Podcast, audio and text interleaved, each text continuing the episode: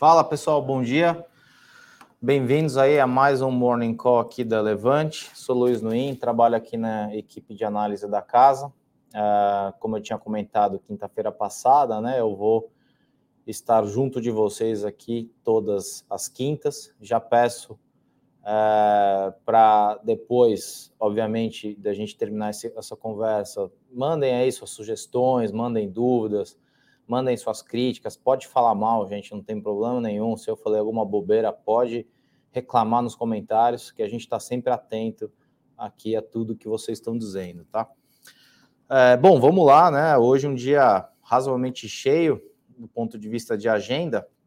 Vamos só passar como é que foram os índices ontem, né? Até confirmei esse dado aqui de Bovespa. Bovespa fechou em 0,01 de alta, basicamente nada aconteceu durante o dia, né? Ou muita, muita coisa aconteceu e acabou ficando como tinha começado. S&P é, voltou 0,75, Dow Jones 0,54, Nasdaq menos 0,72, Nikkei abrindo em queda de 0,16, Xangai abrindo em alta de 0,42, Eurostox também em alta de 0,69, petróleo depois de ter subido bastante esses últimos dias está abrindo em queda aí de mais ou menos 2, 2,5%. Uh, o dólar fechou em alta ontem de uh, 4, alta de 1,77, perdão, uh, e alta uh, 4,81. O VIX, né, o índice do medo, abrindo em queda de 0,62 e o minério de ferro com alta de 3,77. Isso vem ajudando bastante a Vale na bolsa, né? Ontem Vale segurou bastante bem. É, o índice, né, despontou aí como uma das maiores altas dentro do índice uh, muito por conta de tudo que está tá acontecendo na China e da esteira do que a gente vem falando, né? A China é uma coisa, é um caso à parte, né? Ontem mesmo anunciaram mais um pacote, aí eu faço a sugestão, pesquisem pacotes de estímulo China, vocês vão ver nos últimos 10 anos quantos pacotes eles foram é, feitos pelo, pelo governo central de lá, é sempre a mesma, mesma história, né? O país agora saindo desse contingenciamento, desse dessa política de Covid zero, né, liberando de volta quase que as atividades normais, isso é, definitivamente vai acabar impactando positivamente, na nossa visão, no preço do minério no médio prazo, bem como uh, algo que a gente já vinha falando há algum tempo, tá?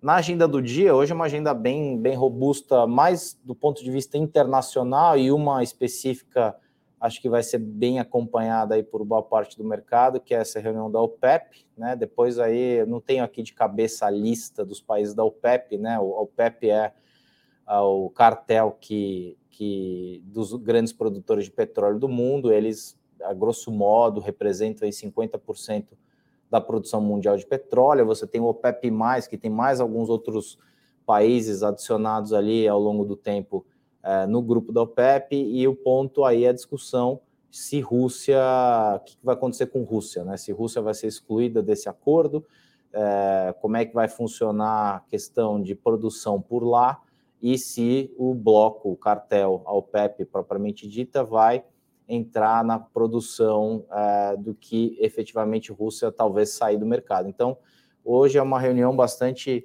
bastante importante isso que vai acontecer, a gente fala um pouquinho mais na sequência. A gente também tem índices de preço ao produtor na, na Europa, né? A gente está falando aí de algo em torno de 37%, o negócio, até confirmei esse número para ver se eu não tinha trocado a casa, de, o lugar da casa, né? Se era 3,69, não, é 36,9 mesmo. É, então a gente tem os dados, uh, uh, isso no anual, tá? Isso no acumulado dos últimos 12 meses, e no mês Uh, o resultado foi um pouco, um pouco, um pouco menos ruim, né? 1,2, expectativa de 2,3 e o anterior tinha sido 5,3 de alta. A gente também uh, vai ter IPC da FIP de maio, né? na verdade já saiu o resultado de 0,42. No anterior a gente tinha tido uma leitura de 1,62, mas no acumulado continua bastante feio, 12,27 no acumulado de 12 meses. Né? A gente também tem PIB hoje, divulgação de PIB do primeiro TRI. Uh, a gente também teve, vai ter divulgação de índice de preços ao produtor, assim como na Europa a gente tem divulgação aqui no Brasil também. A balança comercial de maio, já falei da reunião da OPEP, a gente tem números da ADP hoje, que é uma espécie de é, proxy para o mercado de trabalho americano, né? A ADP é uma empresa americana de, é, de serviços de folha de pagamento e tudo mais, então é quase que um antecedente do payroll que deve sair na sequência também. Acho que, se não me engano, deve sair até sexta-feira, tá? É, bom, acho que essa é a agenda. Deixa eu ver se eu pulei alguma coisa. Deixa eu dar bom dia para o pessoal antes, né? É, vamos ver aqui. Deixa eu ver. Michele, bom dia. Rodrigues, Denner, Verônica, bom dia para todo mundo aí que está entrando. Bom dia para você que está nos assistindo ao vivo. Bom dia, ou boa tarde, ou boa noite para quem vai nos assistir na gravação. Uh, vamos continuar aqui. Uh, essa, acho que essa notícia da OPEP, né? Acho que talvez uh, o título do nosso Morning Call hoje e a OPEP, né? A OPEP é um caso meio complexo porque é um cartel, né? Um cartel ele senta, define o que vai ser feito, ele tem poder de influenciar bastante no preço para cima ou para baixo. E se vocês forem consultar a lista dos países pertencentes ao PEP, vocês vão se assustar com alguns nomes, né? Nomes assim que você muito provavelmente sabe que a democracia passou bastante longe de lá, ou seja, as tomadas de decisão deles não são tomadas de decisões muitas vezes é, racionais, né? São é, tomadas de decisão é, olhando talvez uh, o próprio umbigo. Né? Então, acho que é um, é um tema bastante, bastante complexo esse de petróleo, né? Já tem gente falando ontem. Uh, JP Morgan, né? Na verdade, o presidente do JP Morgan, até separei a fala dele, que é uma fala um tanto quanto assustadora, né? Um furacão econômico, né? Em nível de alerta máximo, o CEO da, do JP Morgan disse que há um furacão econômico se formando e que a guerra na Ucrânia pode elevar os preços do petróleo acima de 150 dólares o barril. Né, a fala dele é a seguinte: aquele furacão está bem ali, na estrada vindo em nossa direção. Só não sabemos se é uma pequena tempestade ou se é uma uh, super tempestade Sandy, né, que é a tempestade que pegou os Estados Unidos há um tempo atrás. Você tem que se preparar para o pior cenário. Então, é, e já tem gente falando em 200 dólares. Eu não, não, não vou fazer aqui nenhum, nenhuma projeção de petróleo, é, nem de curto nem de médio prazo, em termos de valor, mas a gente vai bater na mesma tecla que a gente tem batido aqui na casa já há algum tempo. Petróleo é pressionado para cima. Né? A gente tem duas dinâmicas paralelas. A primeira dinâmica é a da guerra, que isso influencia preço no curtíssimo prazo e a segunda dinâmica é uma dinâmica mais de long, médio prazo, é, que trata de oferta e demanda, o básico é, de uma commodity, quanto que a gente está produzindo e quanto que a gente está consumindo, e essa conta é, tem ficado bastante apertada, muito por conta de desinvestimentos, né, ou não investimentos que não investimentos que não aconteceram, talvez nos últimos 10 anos, em termos de exploração e produção. A gente está vendo problema no refino, né? Agora começaram a pipocar aqui no Brasil série de notícias dizendo que é, o, governo tem 20, 30 dias de estoque, Petrobras tem estoque para 30 dias de diesel, e começam aquelas medidas malucas, né? Como normalmente o nosso Congresso acaba tomando esse monte de medida, né? É, então, essa reunião de hoje que, que vai acontecer, eu acho que é, ela a maior, a maior saída dela é como, qual vai ser a resposta a esses apelos internacionais né, para produção acima do acordado entre os participantes. Né? Mas, infelizmente, isso fica no campo da esperança. E aí eu trouxe uma frase aqui de Schopenhauer, né, um filósofo alemão é, nascido aí em 1788, a esperança é a confusão entre o desejo de uma coisa e sua probabilidade, né? Então a gente tem que ser bastante é, reticente com esse termo esperança, porque na verdade é um, um, vale entre o que a gente espera e a probabilidade daquilo. Eu espero ganhar na Mega Sena, a probabilidade disso acontecer é de 1 para, sei lá, 60 milhões. Então, é, a esperança é no, normalmente a mãe da decepção, tá? Uh, que mais? Bom, esse teve essa fala aí do James Dimon, né? O James Dimon, o presidente do, do JP Morgan, acho que foi bem, bem pesado. um ponto interessante da fala dele é o seguinte, né? A gente está vendo aí atividade econômica nos Estados Unidos razoavelmente resiliente, né? É, ontem até a gente soltou algumas notas aqui ao longo do dia.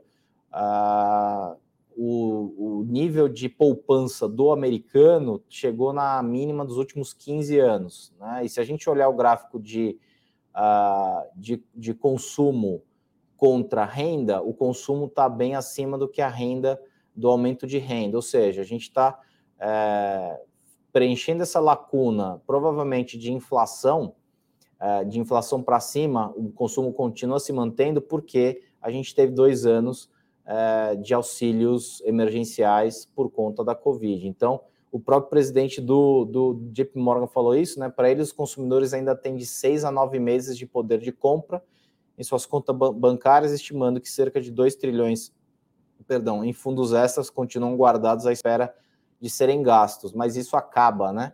A gente está vendo o mercado de, de trabalho super, uh, super apertado lá, já tem gente começando a falar em desaceleração, a gente começa a ver também mais e mais agentes falando na probabilidade de recessão por lá.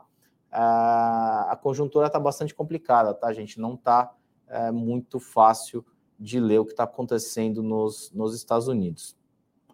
Uh, ó, Taylor, positivo ou negativo para Petro? Cara, Petro é um negócio como, como ativo, né, sem contar ingerência de governo, é um belo do ativo. Se tornou novamente um belo do ativo, né? A gente fica à mercê dessas maluquices que vêm lá de Brasília, né? Como eu sempre falo, quando como eu sempre falo, não, como eu falei na semana passada, né? Quando o Congresso se reúne, a população sai perdendo. É, isso se, pode, pode se resumir ao executivo também, né? A gente acaba não é, evoluindo na discussão. Né? Eu estava vendo ontem algumas propostas aqui para São Paulo, né? A gente está aqui em São Paulo agora com eleição é, para governo, uma pro propostas assim que a gente já vê há 20 anos, 30 anos. Vamos revitalizar o centro, vamos levar para o centro é, órgãos públicos para que isso volte a fazer do centro de São Paulo um lugar pujante. É a mesma história há 20 anos. Todo mundo que passa né, na televisão falando de é, proposta política para resolver o problema do centro de São Paulo, que já é um problema super antigo. Eu já trabalhei no centro e posso dizer categoricamente que ele vem piorando ano contra ano. É sempre a mesma ladainha, ninguém vai lá e resolve efetivamente, né? Então, falando desse negócio de, de Petro, até separei aqui o comentário, né? Para uma, uma manchete do Estadão, para baratear combustível, o governo quer quebrar controle estatal sobre duto. Aí começa uma sandice sem fim, né? O Congresso começa a tentar é, se meter em coisas, é, problemas de longo prazo com soluções de curto prazo, né? É, então, é, na Folha também teve uma, teve uma notícia dizendo que uma ala do governo defende a decretação de estado de calamidade pública para segurar os combustíveis. E se a gente for olhar a conta de defasagem, a gente está defasado em efetivamente no, na questão de preço, tá? Segundo a Associação Brasileira dos Importadores de Combustíveis, a Bicom, a defasagem da gasolina é de 13% e do diesel é de 6%. Ou seja, a gente ainda está um pouco para trás, o câmbio tem ajudado, uh, não sei quando que eles fizeram essa conta efetivamente, mas o petróleo de uns cinco dias para cá andou razoavelmente bem, é, então, eu acho que talvez tenha até piorado um pouquinho, até porque o dólar subiu de novo ontem em 70. O ponto é a gente fica dependendo de dólar, né? Assim, o dólar ele não deveria ser algo que a gente espere que ele nos ajude. A gente tem que simplesmente lidar com ele, né? O dólar praticamente tem, tem vida própria, né? É, João, faz 30 anos que projetam que o Tietê vai estar limpo em 10 anos. É, o Brasil perde 10 anos a cada 10 anos, né? A gente acaba perdendo as referências de data, né? O negócio, acho que essa frase até do Henrico, que ele me falou outro dia, a gente fica perdendo as referências de data. No Tietê parece que o, o Dória resolveu, não sei. Eu tenho minhas dúvidas ali. Eu, eu morava à beira do, do, do, Rio Pinheiros. Até né, é feio falar que aquilo se chama um rio, né? E era um bairro razoavelmente novo de São Paulo. Ele não tinha coleta de esgoto. Todo o esgoto do bairro inteiro ia direto para o Rio Pinheiros, ou seja, um bairro novo sem rede de coleta de esgoto, que é um negócio maravilhoso, né? É, deixa eu ver se tem mais alguma coisa importante aqui. Vamos falar rapidinho de agenda corporativa, né? Depois a gente volta nos comentários, até para não me estender. Uh, no corporativo, notícias mornas, nada muito relevante. Talvez a mais relevante seja do Pão de Açúcar, né? O conselho do GPA aprova adesão ao plano de recompra da Êxito, considerado o valor de venda estabelecido, o valor bruto da venda será de aproximadamente 4, 386, né? Quase 400 milhões de reais. O, o GPA detém atualmente quase 100%, 96,57% do capital da Êxito. Isso é mais ou menos é, 10% do valor de. vai entrar em caixa, né? Quase 400 milhões de reais, uh, mais ou menos 10% da, da dívida líquida hoje do Pão de Açúcar, acho que é uma boa notícia. O resto, as notícias todas tranquilas, né? Uh, o colegiado da CVM autorizou a B3 a construir, constituir uma nova empresa voltada para operações com ativos virtuais. A B3 tem tentado se movimentar, né? Uma empresa é, importante, uma empresa bastante sólida, só que, infelizmente, a meu ver, ficou um pouco parada no tempo e no espaço, né? É monopolista, né? Um caso, um caso clássico de, de monopólio. Uh, eu tive a oportunidade de trabalhar lá e conheço um pouquinho por dentro uh, como é que funciona a máquina lá da Bovespa. É, uma, é um, um órgão, quase que um órgão regulador. Né? Eu, a minha visão é que eles deveriam ser um pouco mais é, é, um pouco mais inovadores, né, e tentar fazer com que o mercado de capitais é, prospere cada vez mais. É, tem feito isso de algum tempo para cá, mas eu acho que a posição de monopolista deixou a empresa deitada em berço esplêndido durante muito tempo, e aí parece que a gente vai ter concorrência em algum momento no médio prazo, e isso está fazendo com que a, com que a bolsa se mexa, tá? É, que mais? Vamos lá. DASA anunciou compra de laboratório, em Lusto, laboratório Lustosa, em Minas Gerais, uma marca é, relevante lá na região, são 26 unidades na região metropolitana de Belo Horizonte. Belo Horizonte, Minas Gerais, é um, é um, é um mercado muito grande, mercado de saúde, tá? Então a gente sempre vai ver algumas movimentações grandes acontecendo por lá. Se não me engano, o quarto ou quinto maior plano de saúde do Brasil tá lá, é Unimed BH. Então é um mercado de saúde muito, muito, muito interessante. A gente, de novo, sempre vai ver movimentações por lá. A Petrobras assinou um acordo para comprar a, a, participação de 50% da Edson na sociedade Ibiritermo. É, estatal passa a deter 100% das ações da Ibiritermo. Tem que falar devagar, senão confunde, né? Parece um trava-língua. Um trava e a propriedade exclusiva da usina térmica de Ibirité. Né? Nada demais, né? Acho que, é, na verdade, é só continuação de algo que já tinha acontecido lá atrás. Pets comunicou que a participação da Wasatch Advisors atingiu quase 5% do capital da companhia. A Pets é um, um caso, um, case que sofreu bastante mês passado, né? caiu acho que quase 20%, um pouco mais de 20%. Uh, mas continua sendo um case de médio e longo prazo bastante interessante, uh, é, por ser praticamente o único que vai conseguir capturar esse mercado de animais de estimação, que é, é sem sombra de dúvidas, é boçal. Eu vivo bastante dentro desse mundo, tenho cachorros e vejo como é que funciona esse mercado, e isso aí é um negócio gigantesco e super pulverizado. Então a gente tem aí um belo call de médio prazo, mas no curto prazo vai sofrer junto com outras varejistas e varejistas têm sofrido bastante, tá?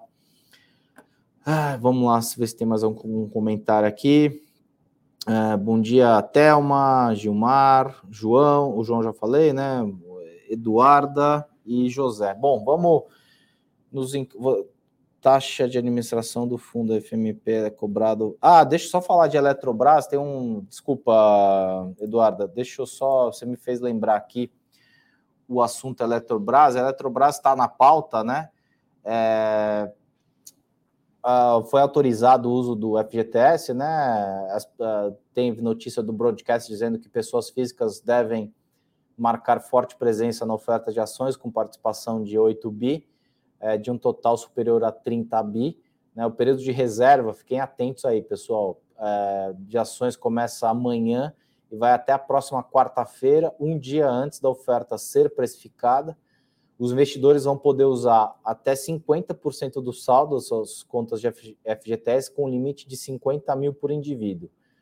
o prospecto da oferta também limita que os usos uh, de recurso do fundo não ultrapassem um total de 6 bilhões. Né? Então, os bancos que coordenam a operação é de que o varejo compre até 5 bilhões. Deixa eu só ver a pergunta aqui. Você sabe dizer se a taxa de administração do fundo FMP Eletrobras é cobrada sobre o valor aportado em cima do resultado? Olha, Eduarda, não sei te dizer especificamente desse daí não, tá? Teria que dar uma pesquisada, mas de, de bate-pronto, infelizmente, eu não sei te dizer. É, a corretora liberou apenas hoje meu acesso. Compensa tomar posições. Ah, na, na verdade, André, isso aí é direto no trade, tá? Aqui a gente está no Morning Call, no trade dos cinco dias, que é uma das séries da casa. É, tem a equipe de atendimento que pode te ajudar, é, mas eu sempre sugiro que sigam as recomendações ipsis literis, né? No dia da entrada, no dia da saída, a gente tem que tentar seguir porque é uma operação é, bastante casada, com risco bastante medido, e aí se você é, faz um pouco fora na entrada ou na saída, talvez é, você é, possa ter algum problema, então é sempre bom seguir efetivamente o que é feito de recomendação, mas... ah, o, o Bruno respondeu aí exatamente. É exatamente isso. Ideal que comece na segunda e termine na sexta, porque a operação é montada com um nível de risco uh, com os cálculos de risco bastante, bastante ajustados, tá?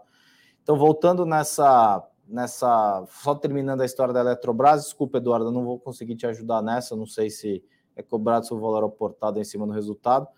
É... Ah, desculpa, a taxa de administração. A taxa de administração é em cima do, do PL, do fundo, tá? Então, é em cima do, do, eu não sei exatamente desse FMP, mas a taxa de administração é 1% do PL. Se o fundo andou 20%, é 1% em cima do PL anterior mais os 20%. É 1% em cima da, da, do, do, do condizente em reais do valor da cota na hora efetivamente da, da apuração desse, desse resultado, tá?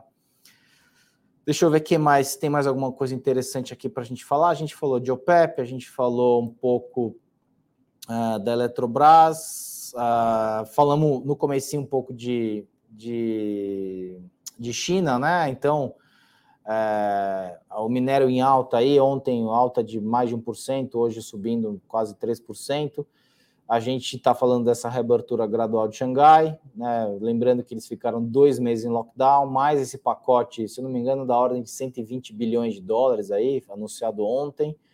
É, isso tem ajudado bastante os papéis de Vale que voltaram é, quase na casa dos 90 reais, vindo de mais ou menos 70, 75 reais que a gente tinha estava vendo nesses, nesses últimos tempos, tá? É, deixa eu ver se tem mais alguma coisa interessante aqui para a gente comentar. É, é é, 4, 5 me parece. Tem que ficar muito de olho nisso, tá, gente? Taxa de administração. É, vou confessar uma coisa aqui. Um dia eu fui fazer entrevista no Itaú, na asset do Itaú, né? E aí o cara me entrevistando lá, tal, não sei o quê.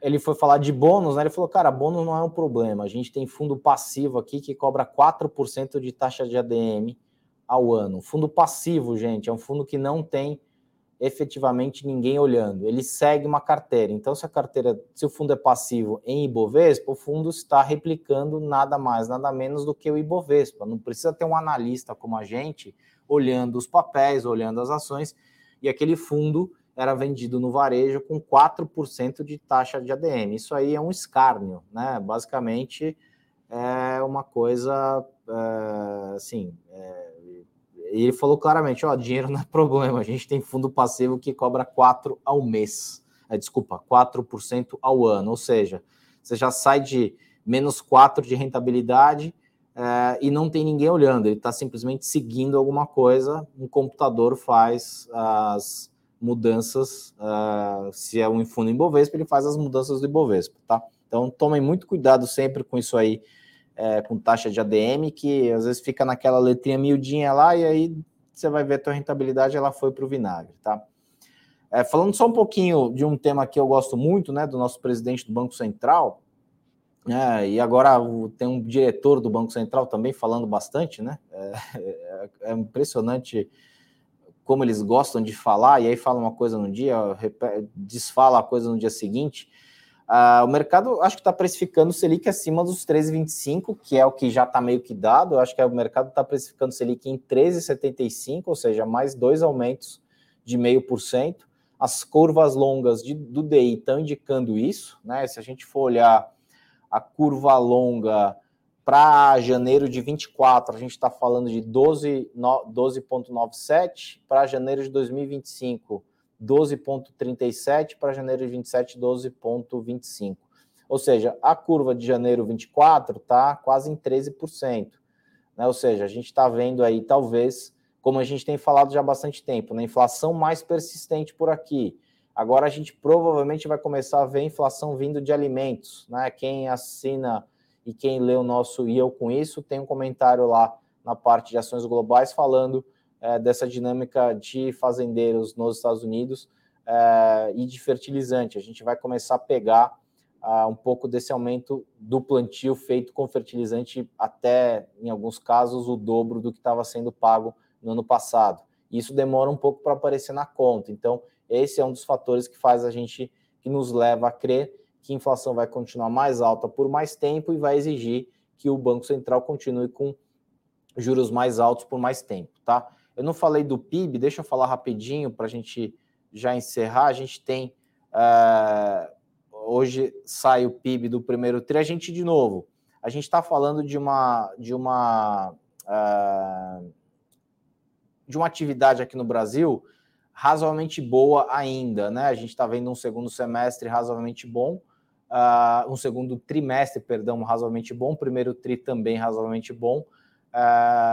Só que acho que a gente teve uma série de estímulos que ajudaram isso agora ao longo do primeiro semestre, coisa que acho que a gente não vai ter ao longo do segundo semestre. Então, provavelmente a gente vai ter uma uh, retração, não recessão, mas uma retração em relação ao que a gente viu no primeiro semestre, é, em termos de atividade aqui no Brasil, que a gente não vai ter mais estímulo e juros vão começar a pegar mais. Falando de um ponto interessante dos Estados Unidos, que eu me esqueci de comentar, teve um movimento é, complicado nos últimos, nas últimas duas semanas. Né? Então, Walmart e Target, que são duas redes de varejo bem grandes lá nos Estados Unidos, elas anunciaram resultados e colocaram guidance para o ano muito ruins. Uh, dois, dois, três dias depois saiu o resultado da Dollar Tree, que é uma empresa praticamente que é uma empresa também de varejo, mas é aquela famosa empresa que vende tudo a um dólar. Na verdade, não é mais um dólar, né? 1,25, porque ele aumentou em novembro do ano passado.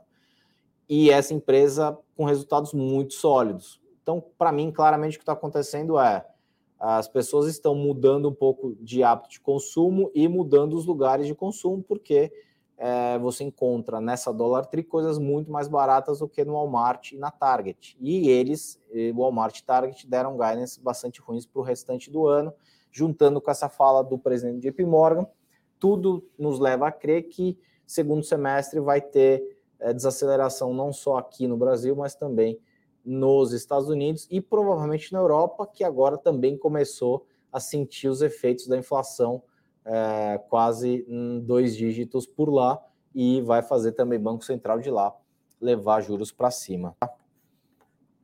É...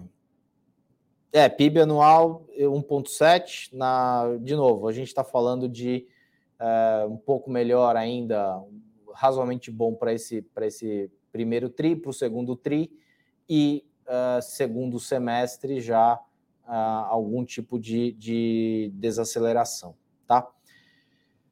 É, é isso, pessoal. Estou vendo que o pessoal está ajudando o Eduardo aí, legal, todo mundo uh, se prontificando. Uh, é, tem algumas que não cobram taxa da ADM. Essa corretora é boa? É, na verdade, assim, gente, tem um monte de corretora que não cobra a taxa de ADM.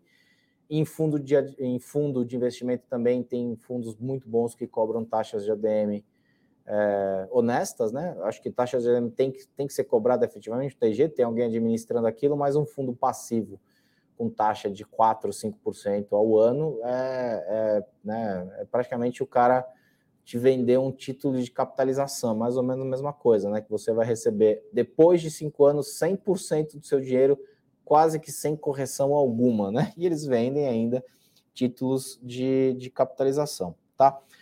Bom, pessoal, já estamos aqui chegando em 30 minutos, não quero me estender. Deixa aí seu comentário se você gostou é, do conteúdo, se você gostou do vídeo, deixa o seu like para que a plataforma consiga entender que o vídeo é relevante, que as informações são relevantes e que mais pessoas tenham acesso a isso. A gente tenta fazer um morning call justo, né, com informações que a gente considera relevante efetivamente. É, é, a gente está aqui para efetivamente dar opinião.